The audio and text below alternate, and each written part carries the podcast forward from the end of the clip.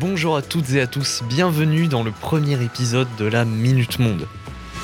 La Minute Monde, votre instant dépaysant. Le principe est simple. En un instant, on parle de l'actu d'un pays étranger, histoire d'en apprendre un peu plus sur ce qui se passe dans le monde.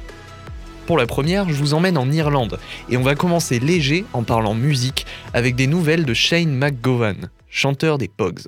Alors The Pogs, peut-être que ce nom vous parle, ou peut-être que pas du tout, mais c'est ce groupe de rock irlandais des années 80, auteur par exemple de A Pair of Brown Eyes. Et de cette reprise de Dirty Old Town.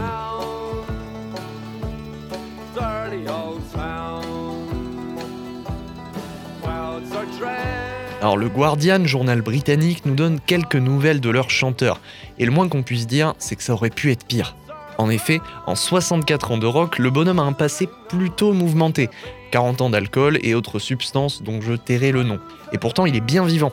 Bon certes, il a quand même besoin d'assistance médicale pour passer de son lit à son fauteuil roulant, et il semble hanté par une forme d'anxiété qu'il qualifie de peur sans nom. Heureusement, McGowan est bien entouré, et sa femme, la journaliste et écrivaine Victoria Marie Clark, veille sur lui quotidiennement. Tous deux vivent à Dublin, et c'est important de le mentionner, tant l'Irlande est chère au cœur du chanteur.